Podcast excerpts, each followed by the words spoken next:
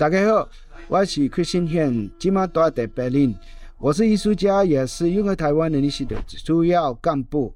在德国，我们现在耐心盼望及倡议德国红绿灯联合政府开始拟定针对台湾的政策。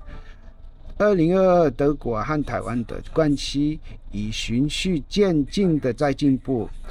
我们现在未来一两的关键时刻。继续升华。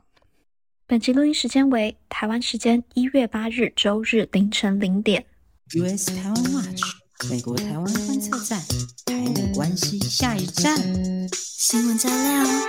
评论加辣，欢迎收听观测站底加辣。欢迎收听第三季第五十七集的观测站底加辣，我是可心，我是方瑜，我是 Jerry。大家好久不哎。好久不见嘛，对我们来讲，其实算是还蛮久没有录音了，对不对？因为我们，嗯、呃，上一集是先预录的，就是是年末预录，然后也让大家比较至少就是年节的时候比较轻松啦，对不对？嗯，也还好，也还 都是在忙期末 啊。对，方瑜现在期末，好，我我发现就是过不是过节的时候，其实也蛮累的。我现在人是在呃西班牙的 Seville。Seville 我不知道中文是什么，塞维尔吗？那这个地方就是过去有被穆斯林，呃，一开始是罗马帝国，然后在穆斯林，然后在呃基督教的的这个帝国去统治，所以还蛮特别的。看到这边建筑的建筑的特色，好啦，这不是我们 不是 旅游频道 啊。那我们今天的内容一样蛮多的，而且我相信，就我那个这周。我就有在 Instagram 上面跟大家分享一下，我们就一定会来讲一下最近在美国最大、最大、最大年初的最尴尬的新闻，就是麦卡锡的议长之路。那这是我们待会最后美国新闻的时候，我们会来讨论。那我们在之前，我们首先会来讲一下，就是美国它是要放弃台湾海峡为国际海域吗？第二则新闻是我们来讨论一下英国的《金融时报》披露美军代表团上月来台商讨扩大合作，强化台湾的防御。那我们还要再多讲一。一个就是美中之间更新一下，呃，美中科技战的一个进度，就是中国要输掉晶片战了吗？那最后当然就是要来讲一下麦卡锡的，我不知道怎么讲，我觉得有点 humiliating，有点尴尬，有点坎坷，真的，我觉得好看。终于选上了，在在我们这个录音的前一天，终于，对，终于，好了，那我们就进入到我们今天的新闻喽。第一则新闻就是我们啊、在一月一月五号的时候，迎来我们今年首次的美军啊、美国海军的军舰就是通行台湾海峡。那这一次呢，是美国海军伯克级的飞弹驱逐舰中云号，那一样是例行通过台湾海峡。那依照公开的记录，美军在二零二二年啊、总共有八次的军舰通过台海。那嗯，根根据这个第七舰队他们 Twitter，然后有就是发布这个新闻稿，他们就提到，就是说美军舰行进的水道不在任何沿海国家的领海范围内，符合国际法规范的公海航行与飞越自由的范围。那中云号通过台湾海峡的行动是展现美国对自由开放印度太平洋的承诺。那美国海军也会继续在国际法允许的任何地方飞行、航行与执行任务。就就基本上就是在讲说这是一个例行公事的这个通过任务啦，然后就强调自由开放的海洋。不过呢，呃，以美论就出现了。那我们就接下来呢，又是这个呃，可能有点正经八百的上课时间，因为我们要谈海洋法哦，这个稍微这个给它复杂一点，会不会谈到这边就开始有人这个？对，就是开始有人这个转台了这样子哦。不过呢，我觉得这个事情对我们来讲非常重要，就是因为我你看马上。这个美美国的这个军舰例行的通过台湾海峡，那这个中国当然不意外就开始出来叫嘛，然后那叫一叫之后，台湾内部也开始有人附和，就说啊，你看美军这个新闻稿里面他没有提到说这个 international water 就是国际水域，哎，也就是说呢。然后大家其实去年啊年中的时候，我们这个也有做过呃专题，就是跟大家讲说，嗯，去年年中的时候呢，那一波中国就突然跑出来讲说，哎，台湾海峡是我们内海啦，就是没有什么国际水域啊，就是我们的内海这样子。然后呢，这个你看，台湾内部就有人马上出来讲说，欸、你看美军这次没有讲国际水域，代代表你看美军吵架，美国吵架吵输了，哦、中国赢了，哈、哦，美国要放弃使用国际水域来定位台海，啊、呃，意思上就是说，好像是在附和说中国啊，对了对了，你看台海台湾海峡是中国内海，嗯嗯，哎、欸，这个这个是知识体大的事情哦，哦，大家知道那个去年金融时报有报一个，就是说全世界的大型的。这个呃船舰哦，大型的商务船舰有百分之八十八会经过台湾海峡。OK，这个这个航道是非常的重要。那刚才说的那种说法当然是非常没有根据的。我们跟大家讲一下，美国并没有改变所谓的国际法中存在国际水域这样的法律见解，也没有停止主张说台湾海峡的中间是存在国际水域的。而且美国根本没有任何的理由去改变这样的主张啊，他一直以来都是这样主张。那我们现在来重新回顾一下，这是什么什么回事哦？第一个就是说，中国一直使用法律战的方式来宣称台湾海峡部分是他们的内海，事实上呢，就是想要宣称拥有台湾岛的主权啊。哦，你去看他的那个呃用词啊或什么的，他们就是想要破坏说美国军舰，他们就跟美国说你不能来这边航行。那美国呃，中国想要否定这种台湾海峡是国际水域的做法，其实是希望让我们掉入一种迷思，就是说啊，只要台湾海峡不是国际水域，或者只要不是公海，就不可以自由航行。但其实这个在光是从海洋法上面就站不住脚，因为对台湾海峡最狭窄的地方是七十海里，最宽的地方有两百二十海里。那海域的大部分呢，会是中国跟台湾的所谓专属经济区 （EEZ） 的这个重叠区。所以它当然不是这个海洋法公约当中规定的公海，它不是公海，but 不是公海也可以有航行自由，OK？对，就是说 EEC 是经济水域嘛，对不对？就是你有专属经济水域，没有错。嗯、其实就算是在十二海里的领海范围内，就是每一个国家往陆地往外十二海里哦，领海范围内。其他国家的军舰啊，就是商船啊等等，都可以在这个领海内享有无害通过权，还是可以通过的。嗯、在 EEZ，就是在这个专属专属经济区里面，是享有海洋法公约当中所谓的公海的飞跃和航行自由。也就是说，不管台湾海峡的中间啊这个部分到底是不是国际水域，或到底是不是公海，到底是不是这个专属经济区，嗯、美国军舰航行过这个台湾海峡都符合国际法。OK，好，这是第一点。那第二点是。海洋法公约里面其实没有国际水域这个词哦，哦，所以并不是说什么，你看美国海军的这个新闻稿没有提到国际水域，代表美国放弃这个主张，没有这种逻辑，没有那么神奇的，好吧？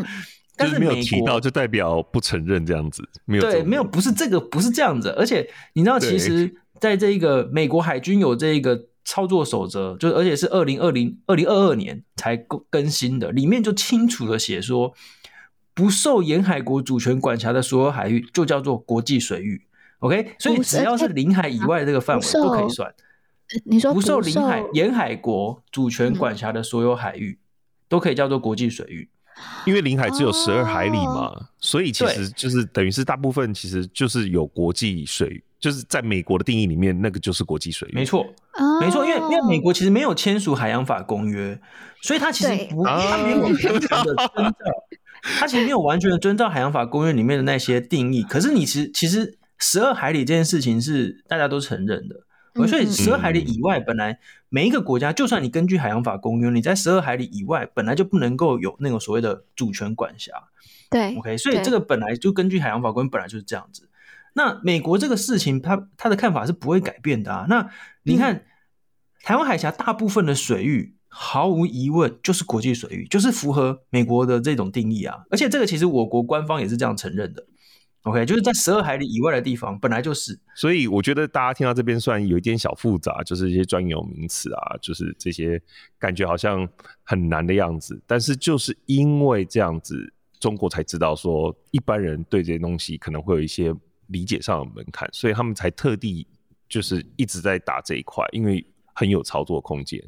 那我们是觉得说，国际法议题看似离我们非常遥远，但法律战必须绝对是必须要重视的议题。尤其是当中国要侵略台湾的时候，台湾总是得诉诸就是国际来寻求支援嘛。那所以到时候我们的论述方向以及国际要依照哪些规范来帮忙，都必须要有很清楚的法律依据。嗯嗯，我就觉得之前我在 LRG 研究以美论的时候，这边也想要就是。提醒一下啦，就是以美论，它会随着时间或是时事，然后去做变化，也很很很合理啦。就是这一群人，或是本身对美国不信任，或是把美国视为可怕、邪恶帝国强，就是超级高度的这个军事复合体，呃，要霸占全世界的这个 mindset 一直在他们的心中，所以从他们的角度看任何事情，解读任何事情，都是会是。反美帝的，尤其最近可能因为台湾兵役延长、国防改革增加，那我个人的看法是，可能勾结论。什么叫勾结论？就是美国跟台湾的呃政，美国政府或美国军方跟台湾的政府勾结起来，害台湾人民要上战场，或是呢要害台，让美台湾可以买更多钱，呃，买更多武器，就是造福。美国的经济，然后这样子的勾结论啊、呃，然后去换取台湾的政府的官员可以最后未来可以好好逃去美国，这样子论述可能会增加。还有这也太、这个、太狂了吧？这样子论述真的有出现过，而且不是只有对蔡英文，就连对马英九也有这样子的论述出现。然后，呃，还有乱源论，乱源论就是相信美国是在。世界上制造乱源，那美国为什么要在全世界制造乱源？那这样子乱源论的呃论点就是说，因为这制造乱源，然后派兵出去，他们就可以赚钱。这个可怕的邪恶军事复合体，为了要卖武器啊，就把台湾推向战争边缘。这类的论述真的非常的多，而且在 Line 群组常常是比。啊，就是私密的群组常常是比 Facebook 还更多的，所以大家真的要很小心。如果你看到了，不要再传出去。那这样子论述，它是呃是不符合因果关系的，然后也是缺乏缺乏很多的这个脉络化的去讨论。好了，那刚好谈到台湾兵役延长，就因为最近台湾兵役延长嘛，我觉得就可以还有美国的军事。相关的讨论就可以刚好直接接接到我们的第二节新闻，那我们就直接进入到第二节新闻。OK，好，那第二节新闻的部分呢，就是在诶是呃前诶前几天嘛，就是。Financial Times，英国的金融时报，他们就报道，就是说上个月十二月的时候，美国的军事代表团低调来台湾，那评估台湾的军力，然后探讨扩大跟美军合作，提升台湾的整体战力，然后强化这个防御，贺阻中共解放呃解放军侵台。那这个等一下等一下，这个我要特别的讲一下，Financial Times 就是那个美国的这个政府一个非常喜欢用的这个爆料的管道。他们总是 会有很多，尤其是尤其是军事相关的，每次都会不小心的从这边，我觉得应该是一种默契吧。但它是有一些的，为什么不给什么 Wall Street Journal 或是或是 WAPO？之前也有那个 CNN 跟 Times 啦，哦，那就是都都有，我觉得他们会轮流用。就但是但是 Financial Times 跟台湾特别相关，我觉得可能就是比如说有什么高层特别的关系好之类，我猜的。对，但是但是，Financial Times 这个报道就是说什么上个月军事代表团低调访台，这种一看就知道是故意爆料出来的，你这不可能是不小心。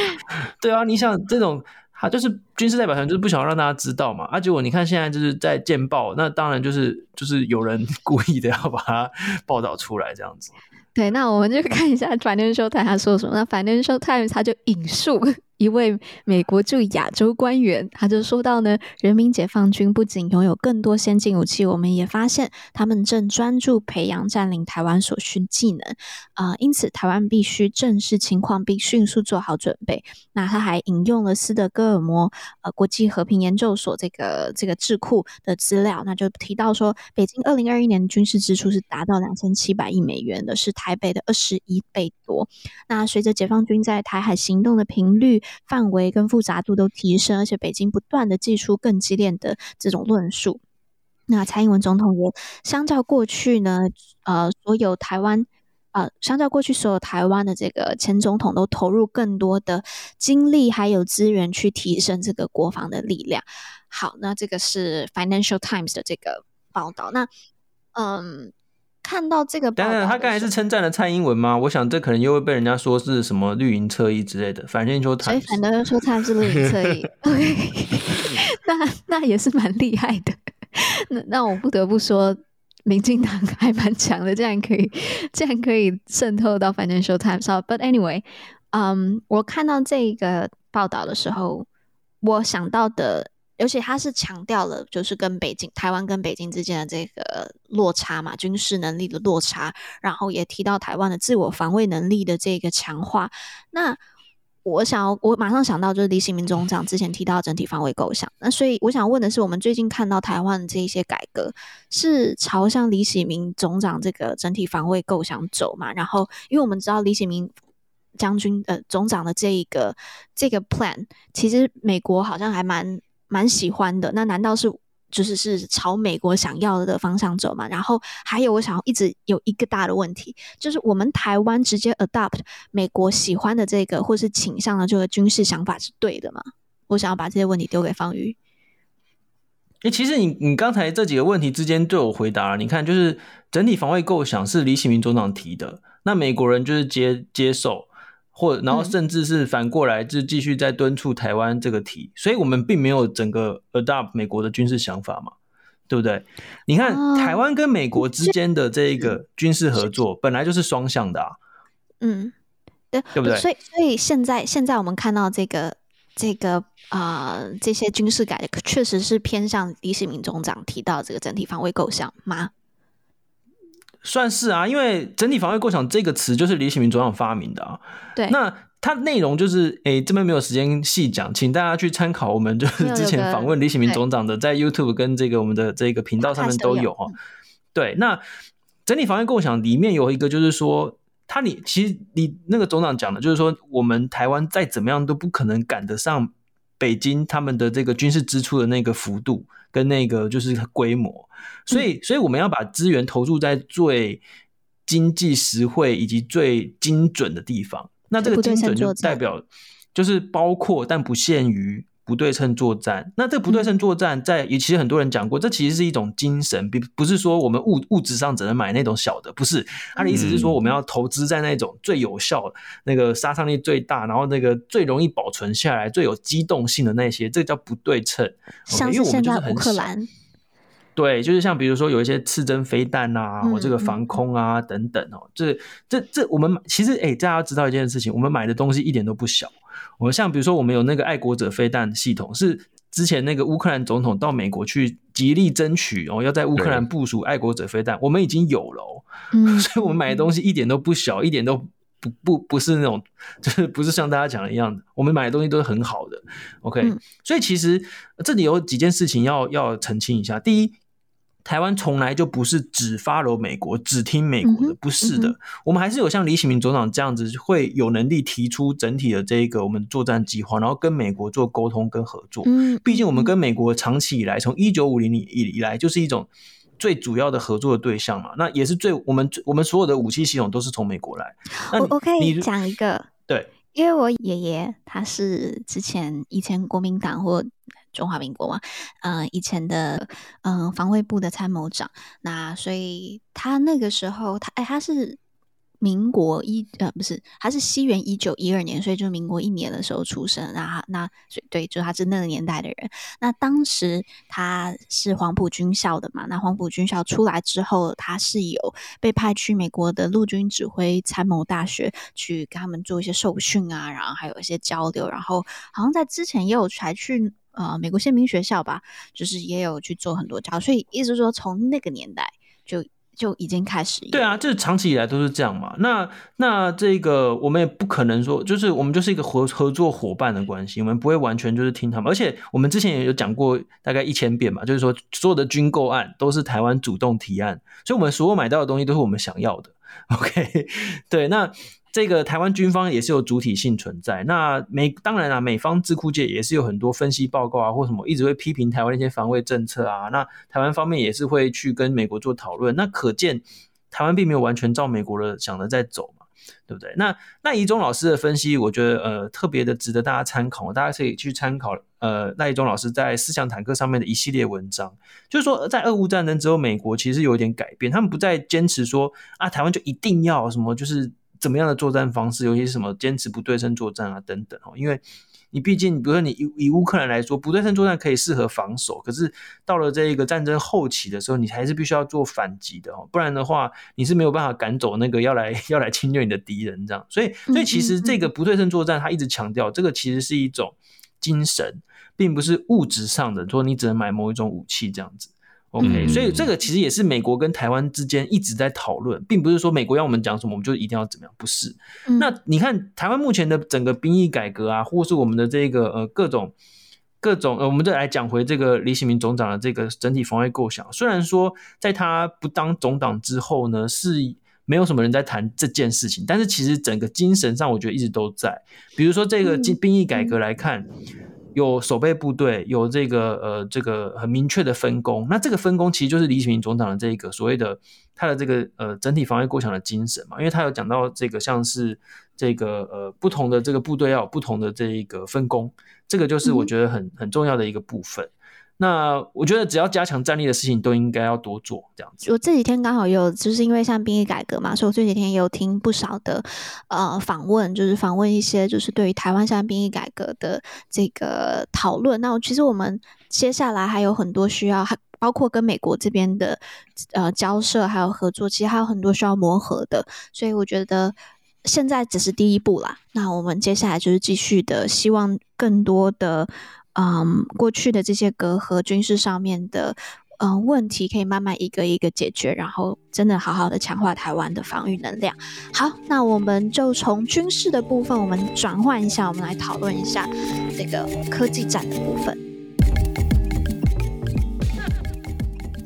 OK，好，那我们这一个部分呢，是来引述一下彭博社最近的一个报道，就是北京政府呢一向对国内的这个晶片制造，就是他们是请。国家之力就大傻逼要跟美国竞争的这个做法嘛，那但最近呢似乎开始要喊停了，其中一个原因就是 COVID 嘛。那之前为了要彻底的就是执行这个清零政策，所以就消耗了非常多政府的资源。那在开放之后呢，国内的这个疫情又突然，我们大家现在都看到新闻嘛，就是。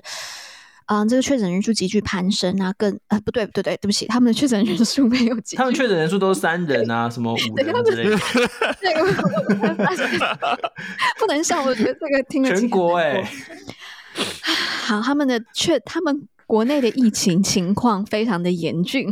那更是让高层忙到就是大家呃忙焦头烂额嘛。那另外一个原因也是，就是说是几年的大傻逼的补贴政策下来，其实。没有看到中国晶片产业的一个太好的成绩出现。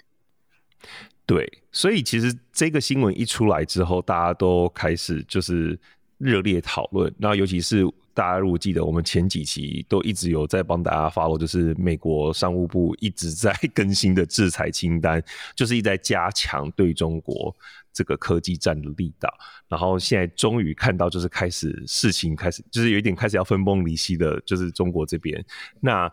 呃，刚刚讲到这个为什么要输掉晶片战，原因是因为中国在二零二二年的时候，它曾它就是有拟定一个高达就是人民币一兆人民币。这样子的一个半导体产业扶植计划，但是在这个彭博社的报道里面，他就指出说，虽然部分官员仍然继希望继续推动这个计划，但是很多其他的决策者已经对于这种靠投资，就是所谓的大傻币主导发展方向失去兴趣了。那前面一个就是刚刚可心讲到那几个点，就是让他们觉得说。这个真的是做不下去，就是感觉没什么成效这样子。嗯嗯、那目前不知道这样子就是这样子的想法，就是说哦，没有想要再继续推动这样的想法是长期还是短期？但是这已经是一个很大的这个政策转变。那刚刚可心讲到财务吃紧嘛，那另外一个也是另外一个财务吃紧原因，是因为钱就真的被吃掉了。为什么呢？贪污。那中国呢？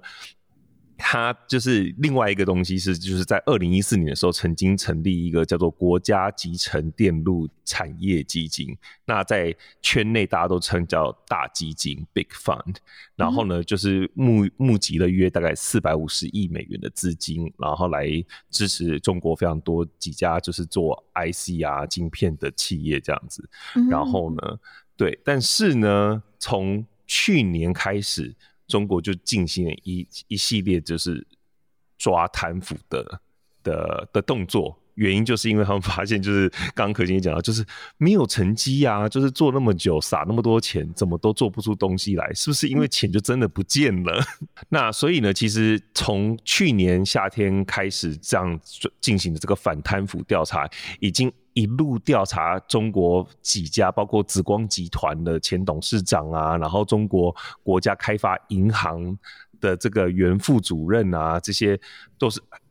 甚至大基金的管理公司都被调查了，然后呢，一直到最近，我记得是几天前，就是呃，有一个叫做前工信部，工信部其实就是中国的一个，就是一个呃工业和信息化部，就是一个很大的部门，就是掌管科技发展的。那他的那个部长肖亚庆去年被调查，然后呢，最近五个月后公开调查结果发现，就是他就是有接受宴请啊，然后违规收受他人的。就是他有就是贪污的事证啊，然后现在是被处以开除党籍跟提前退休，被迫提前退休，所以已经开始进行调查了。然后呢，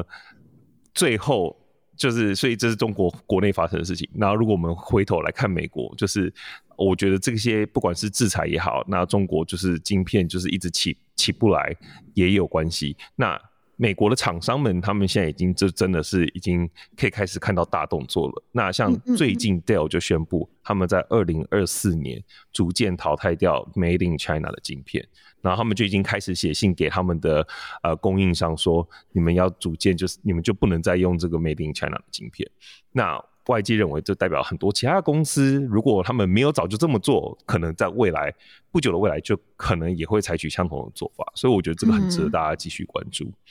这个会是接就是美中的这个科技战决定因素的很大呃很大的一个点，对不对？对，就是我觉得就像方宇之前讲的，嗯、很多人都说哦，是不是这个就不会再继续竞争下去或什么的？可是方宇就我们这一直强调嘛，你要看这整体，就是美中关系，你要看美中关系，你要看它的结构性的改变。那在至少在科技战这方面，嗯、就是这个脚步是从来没有停歇的，就是一直在加强力道。嗯嗯对，所以我们就可以从这边可以看出来，就是之后美中竞争的这个态势，短期之内是绝对不会改变的。嗯，好啊，那这个我们也会吃。我我有发现我们的观众听众好像蛮注重，就是美中科技战这个这个消息。那我们之后也会继续。是因为大家都有买股票吗？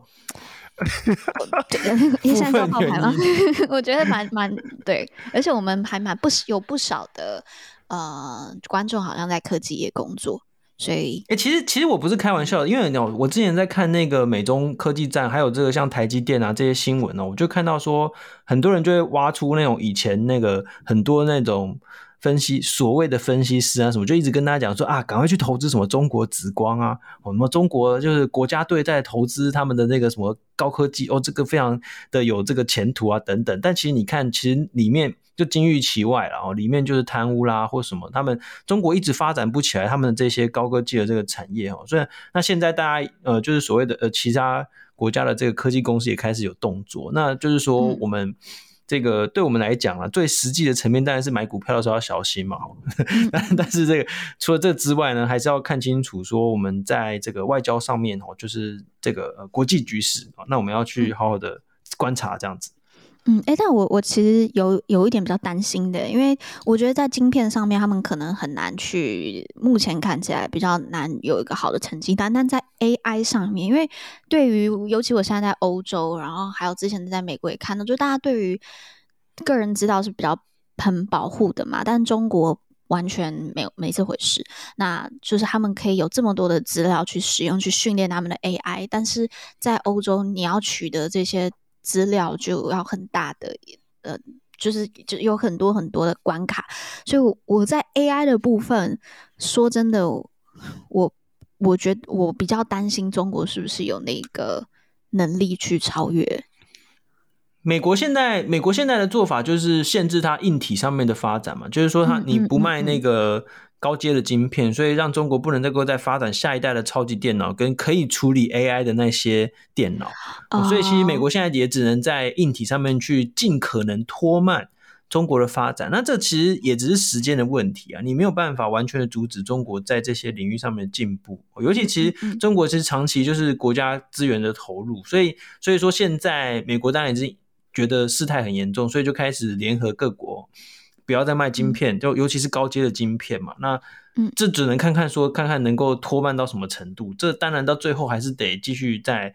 呃这个比比拼谁比较快，谁比较进步这样。到最后还是要看他们的研发技术能力了。好，那我们就到我们的最我们的美国新闻也是 drama drama 的部分了。OK，那我们先进一段广告。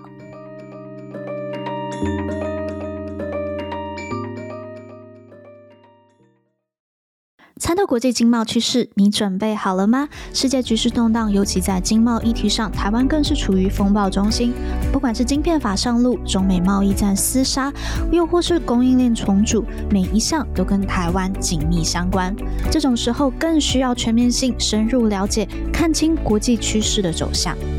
今天想跟大家推荐由静好听跟国际经贸权威中经院副执行长李纯共同制作的《欢迎登机李纯的经贸航班》。李淳将系统性的从国际贸易的起源谈起，再谈到当下国际经济的关键议题以及未来的趋势走向，一步步带你掌握全面的国际经贸观点，打造精准的自主判读能力。现在成为静好听的订阅会员，一个月只要两百三十元就可以完整收听。欢迎登机李淳的经贸航班，同时也欢迎收听美国台湾观测站出版的《为什么我们要在意美国》有声书，更深入的解析台美关系。赶快就上静好听官网或下载 APP 试听看看吧。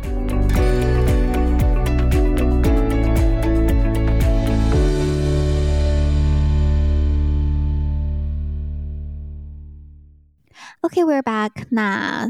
最近这几天在西班牙的时候，我就会一直一直收到，就是就叮，就叫什么通知，就是叮咚叮咚，然后 breaking news。那 breaking news 都是看到 McCarthy 第几次，第一次、第二次、第三次、第五次，然后不不不，第我最后好像最后第十五次才成功成为众议院议长。然后我看到第三次、第四次，我就觉得天哪，到底怎么可能有人这么辛苦啊？竟然最后到十五次，我真的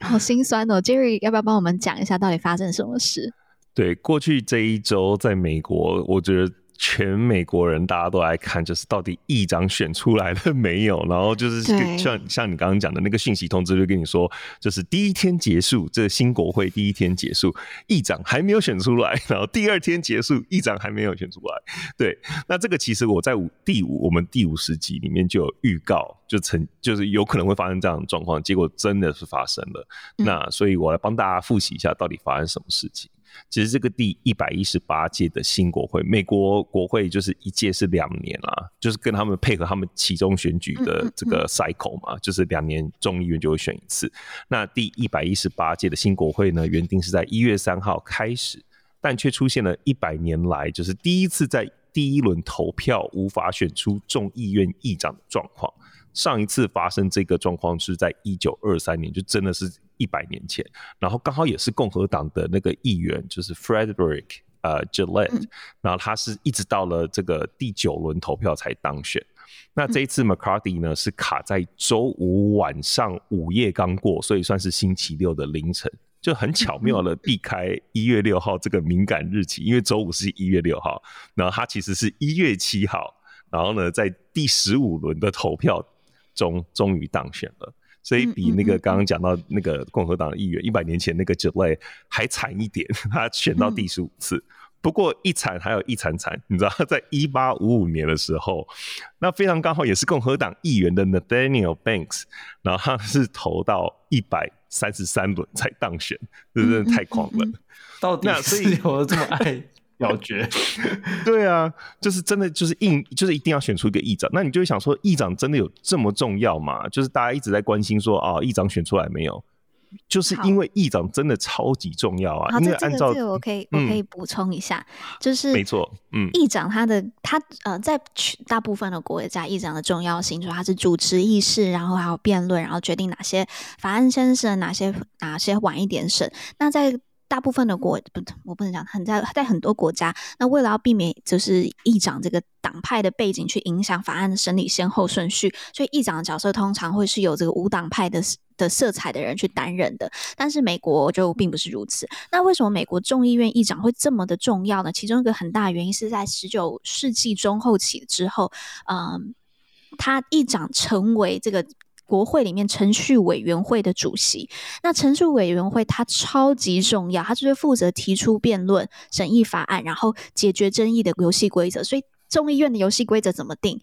就是由程序委员会来去讨论出来的。那这个议长同时是他的这个主席，那这个审议法案的规则，它直接影响到法案的辩论，然后审你怎么审它，然后还有国会的效率等等等。所以啊，也会有人认为，就是程序委员会是国会当中最重要的一个委员会。OK，那所以这个是美国议长为什么这么重要的部分。还有一件事情很重要，就是因为议长没选出来，所有的国会议员通通不能就职。嗯嗯嗯嗯嗯，对啊，所以大家都在等议长到底什么时候。对。所以其实美国众议院已经经历大概四天左右是没有议员的状态，没有议长也没有议员，因为都没有办法宣布就职，就是没有众议院这件事情。哎，我这边再补充一点，就是美国的宪法第一条，它有明确的表示，就是众议院你一定要选出一个议长，但他并没有说就是。就是要他没有说就是要怎么选，也没有说这个议长他的这个职位跟角色是怎么样。那在这个就是研究宪法这个联邦党人文集，呃，对，就这个是很重要的一个呃，有这些开国先贤所撰述的这一个文集，他也没有针对众议院的议长要怎么选举职权有详细的描述。但是慢慢的，美国的国会发展下来，那整个就有一个不成文的规定啦，就是每任议长都是由众议院呃改选后。然后共同推派各党的领袖，然后选举产生的，对，所以就是已经有慢慢的这个不成文的规定出现了，但是还是如果你依照宪法来看的话，是没有明文规定的。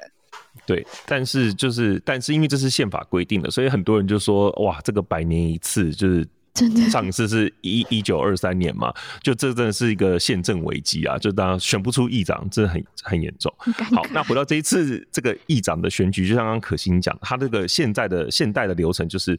两党各派，因为美国就两党政治嘛，两党两党各派他们的领袖出来选。那通常就是多数党，因为他们人多势众，所以通常就是你会看到。多在众议院的多数党，他们推派的代表就会当选这样子。所以其实这一次我们在讲 McCarthy 他选举，其实民主党也有派那个就是他们的代表人，就是也出来参选这样子。那为什么他这次选的这么辛苦呢？其实就是我们上一次五十集有提到，就是因为去年的其中选举结果，最后在众议院民主党是拿下两百一十三，共和党是拿下两百二十二，所以相差九席。跟他九席的差距其实算是。蛮小的，所以他们共和党算是在众议院效应，所以你只要一不小心跑票，就会拿不到多数。那以这次的议长选举来说，他需要获得过半票数嘛，整个过众议院的过半票数，那也就是两百一十八票。那你看看共和党拿下两百二十二席，所以他只有四票跑票的空间。对对对对，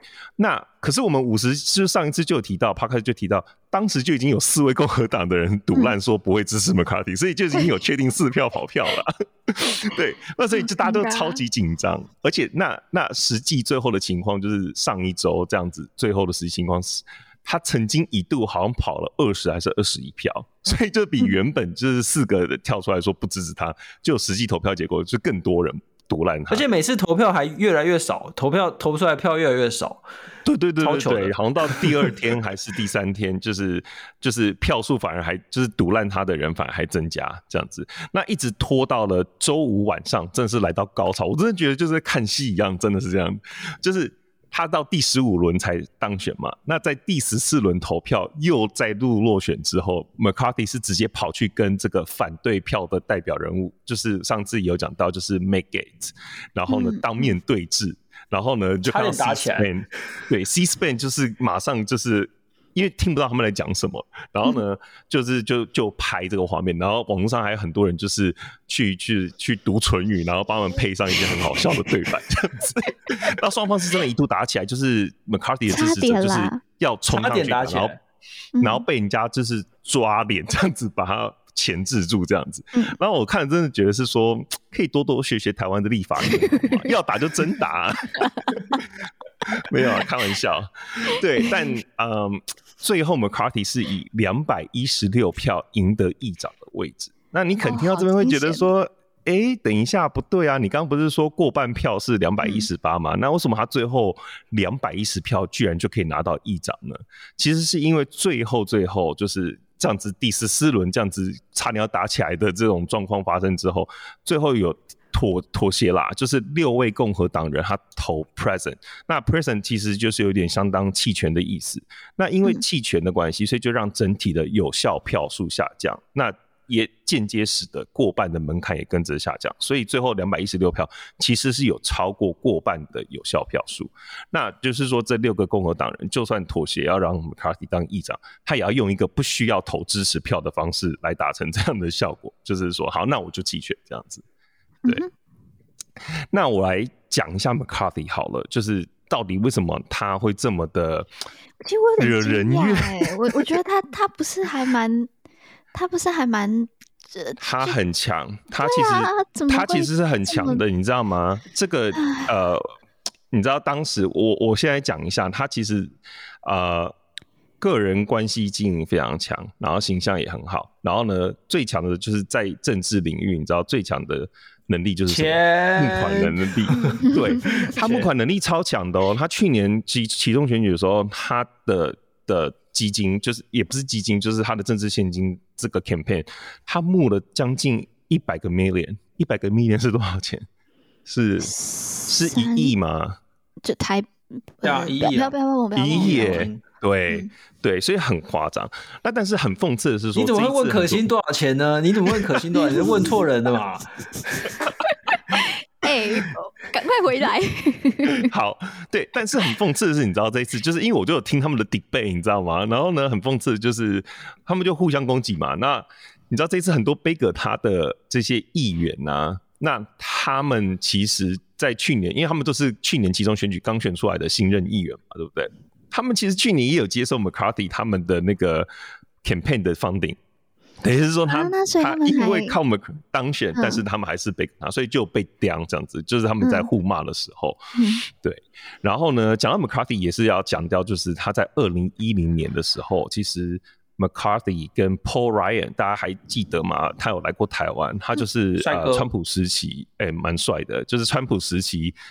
共和党的众议院议长。就是 Pelosi 之前的那一个议长 Paul Ryan，然后还有一个叫 Eric Cantor，他们三个人出了一本书，就在二零一零年的时候，叫做 Young Gun New Generation of Conservative Leaders，就是新一代的保守派领袖。那他们就自己称为自己叫 Young Gun 啦。那很多人其他就是说自己就是枪，对。然后他们其实当时就是要挑战共和党党内，因为他们那时候就觉得说共和党已经偏。对，偏偏离保守价值，所以他们才自诩为就是新一代保守价值的领袖。他就说，当时就觉得说共和党一直在政策上妥协。那时至今日，就换 McCarthy 要挑战议长大卫的时候，居然也被目前党内更保守的极右派挑战，就很有既视感。就是他当年就是 challenge 当时的共和党，然后结果今天自己也被更保守的极右派挑战，对。那最后想要讲一下，就是到底他第十五轮投票当选，他到底是怎么选上的？他到底做了什么妥协？其实这个是接下来大家最被讨论的议题。可怜啊，可怜啊。对，然后呢，这个跟台湾其实可能会有一些些的关联。怎么说呢？就是我们这边列出几个，就是我觉得呃可以值得一提的这个他所做出的妥协，就是。最后拿到这些票数，就是他跟这些议员做妥协。第一个就是说，他要不干涉未来党内初选的过程。那什么意思呢？你知道刚刚不是说他是募款机器嘛，对不对？嗯、就是他的那个，就是美国我们叫做 PACs，就是就是政治现金的一个一个政治行动委员会。对，他去年期中选举的时候，就发生 McCarthy 他自己的 PACs 去资助特定议员。那这样子的话，因为是党内初选嘛，所以他们就很多刚刚讲极右派这些议员就觉得说，你这样子不公平啊，因为你的钱这么多，对不对？党内初选就大家平起平坐嘛，你不要进来搅局，就是对，因为他这样子特定资助特定的议员，那就钱就超多，那其他人就不用玩了，所以他就是说要 promise。可这听起来怪怪的啊，那钱最不是这听起来很奇怪，钱最多的人不是本来就是你你要跟他竞争，那你就是去募更多的钱啊？不是不是是说。他不是说他自己本身哦，他自己募款很多钱，但是他的 PAC 会去资助特定他喜欢的议员，就是说你懂我意思吗？就很像是譬如说党内假设蔡英文很会募款好了，然后呢蔡英文就会特定资助特定的立法委员的党内初选。嗯嗯，这有什么不对？鹰派是非法的吗？不是非法的，但是就是其他人对，这不是非法，其他人眼红，现在眼红就对了。对，所以这才是妥协嘛。所以就是因为其他人的人不爽，对，所以就是这些信就是极右派，就因为他们算是在党内的少数啊，就是所以他们要替自己争取权益，所以他就是说，对，要增加他们，嗯，对，要增加他们未来党内初选选赢的几率，所以他就跟你说，那你不能干涉党内初选过程，所以他就妥协了，OK，嗯，然后接下来这个就是跟台湾比较有关系了，就是大家还记得，就是我们去年就是。最后十二月有一集 podcast 讲到拜登不是签署了这个一点七兆的综合拨款法案嘛，对不对？就是超多钱。然后我们甚至讨论这个拨款法案里面 NDAA 的内容等等，就是跟 NDAA 不一样的内容嘛，对不对？就是军售方面跟对台湾的军售。那他们这一次的另外一个妥协内容就是说，以后再也不能有这种综合拨款法案，就是大礼包，就是全部都包裹在一起这种综合拨款法案，因为。这一些保守派的议员，就是非常保守派议员，他们就是很很传统啦，共和党这样，就是就是不想要花大钱，就是政府要小政府嘛，对不对？就是你不要花那么多的预算，嗯嗯嗯，所以他们的要求就是拨款法一样要一个一个投票，就是军事就是军事，然后呢，农业就是农业，科技就是科技，就是不能包裹绑在一起，就是分别的法案，一个一个审，一个一个投票，啊、所以你就可以看得出来以后时间呢。对，然后会增加这个预算法案的困难度跟排程，嗯、对，嗯、所以这就那另外一个就是接连上一个东西，就是他们另外一个要求就是说，另外一个妥协就是同意要在国防预算上面设定上限。那其实这个甚至招来不少同党的共和党议员批评，因为很多人就。觉得说这样子的做法可能会砍国防预算，就接下来的国防预算可能会被砍掉七百五十亿美金之多，大概十趴左右。嗯嗯嗯嗯，所以这其实是很多的钱。那那我们都知道，很多共和党议员其实是非常支持增加国防预算的，因为就是要跟中国抗衡嘛。嗯，对啊。那所以这就是其中另外一个引由。那另外一个就是刚刚可心有讲到。就是很多党内的极右派的成员，就是 Freedom Caucus 的人，他们呢就要求他们在程序委员会上面也要有一席之地。嗯，那程序委员会刚刚可心讲的超级重要，他掌握哪些法案可以进入表决，就是全院表决。嗯，那众议院议长就是委员会主席嘛。那这一次他把这些极右派的人都给了这些委员会席次，他其实间接就是把议长的这个权利给分割出去。嗯，然后最后最后，我觉得 大家觉得最夸张的是，就是你知道，呃，众议院里面有一个，就是在呃共和党内，它至少有一个在至少在共和党内，它有一个就是叫做 motion to vacate 的一个 process。那这个 motion to vacate 其实简单来说就是下架议长的程序。那原本是需要五个共和党就是 GOP conference member 要五个人提出才能发起。然后这一次呢，麦卡 McCarthy 呢，他就把它变成只要任何一个 GOP conference 的 member 提出，就可以发起这个程序。这个就是大概是他最大的让步了。那之前还说他在这一点绝对不会让步，就跟你说我超级好 fire 这样子。对，所以看起来他真的是超想赢。所以很多人就说这可能是近代以来史上最没有权力的议长，因为就是包括、嗯、呃程序委员会的。权力也被分割了，然后呢，他这个议长位置也就是很很动摇，也是也不是坐得很稳，那就是战战兢兢的。我觉得这个真的是很值得注意。那以台湾的观点，就是如果我是一个台湾人，为什么我要关心这件事情？就是因为 McCarthy 他其实过去是对中国的鹰派嘛，那其实也很挺台湾，嗯、他支持非常多就是挺台湾的法案，然后呢，也要跟就是就是要跟 就是对中鹰派这样子，但是呢，有鉴于他这一次做出了的一系列妥协，他其实对于党内这些极右派的。成员做出了很多的让步，让他们得到了很在这个新国会得到很多的权利。那这些极右派的人，你知道他们对于美国，尤其是我们如果看最近的这个俄乌战争，乌克兰，美国不是一直给乌克兰支援吗？他们的态度是非常反对，还记得反对对外扩张？对，对，我们之前不是一集，就是去年最后的那一集。倒数第二集讲到说，泽连斯基来美国国会演讲，你看把泽连斯基讲的好像是，就 是泽连斯基有点可爱，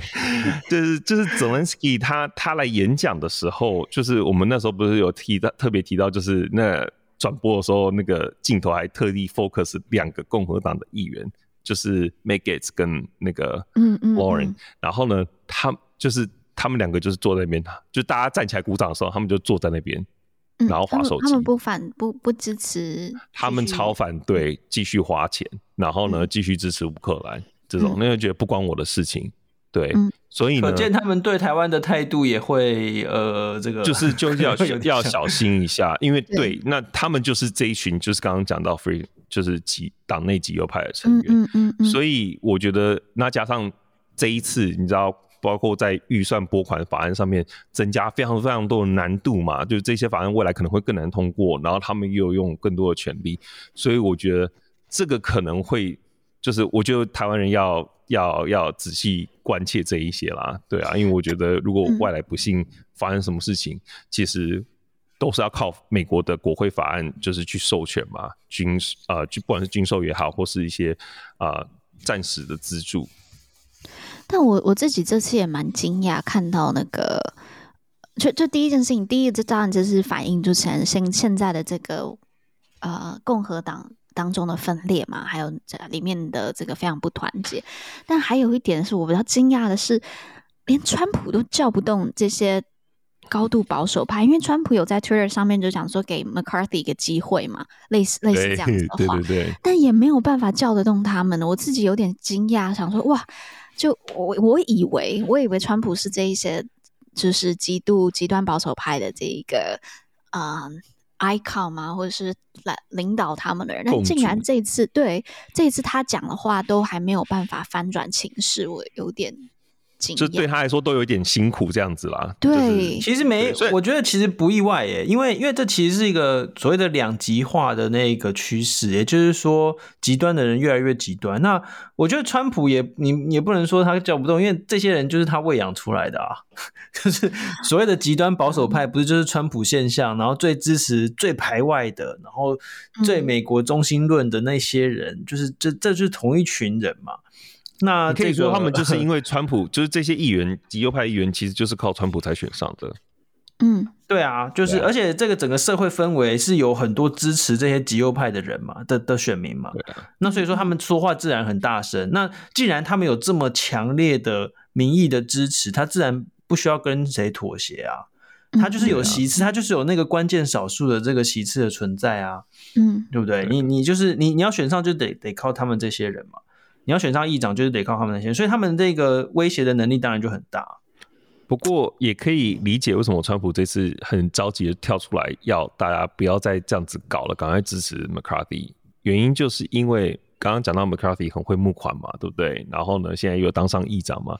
川普要选二零二四啊，他当然要赶快把这个，就是因为 McCarthy 他算是川也是支持川普的，所以你知道这一次就是他终于选上之后。在他接受媒体采访的时候，他他当然就是有议长发言，就是选上之后，他们就是给一个 speech 这样子。然后呢，呃，接受媒体采访的时候，他还说：“我要特地感谢一个人，就是川普。”然后呢，就是说，就是为什么要感谢他，就是因为代表说，他他就说他还是有发挥他的影响力，他还是一个非常有影响力的人，所以就是帮帮在他当上议长这一条路上面帮忙很多。嗯嗯，可以看得出来，之后就是这两个人也是会密切合作呢。嗯嗯嗯嗯，好啦，现在但但现在已经 McCarthy 已经当上议长了。没错。虽然不知道，因为他很好被 fire 嘛，所以不知道可以待多久。呃，希望不要啦，就希望多待久一点。就是，我觉得国会还是要正常运作啊。对，对啊，这真的还是要给大家一个机会。嗯、而且，而且接下来台湾的那个台湾政策法是，就是还有很多的法案跟台湾相关法案，也是今年我们其实还蛮期待可以看到更多法案的通过的。没错，对，所以很希望，尤其程序委员会啦。嗯，希希望影响不要太大。那我们这边也会继续的帮大家更新去追踪。好啦，那谢谢大家收听观测站底价啦，我们会讨论台美关系、国际动态。我们的粉砖 US Taiwan Watch 美国台湾观测站也会随时更新台美政治的动态。而这个 Podcast 就是来服务现在太忙只能用耳朵收听新闻的你，也会帮各位加料加辣。那听到最后，别忘了在你收听的平台上 follow 观测站，帮我们按赞哦。我是可心，我是方瑜。我是 Jerry，我们下周见，拜拜，拜拜，拜拜。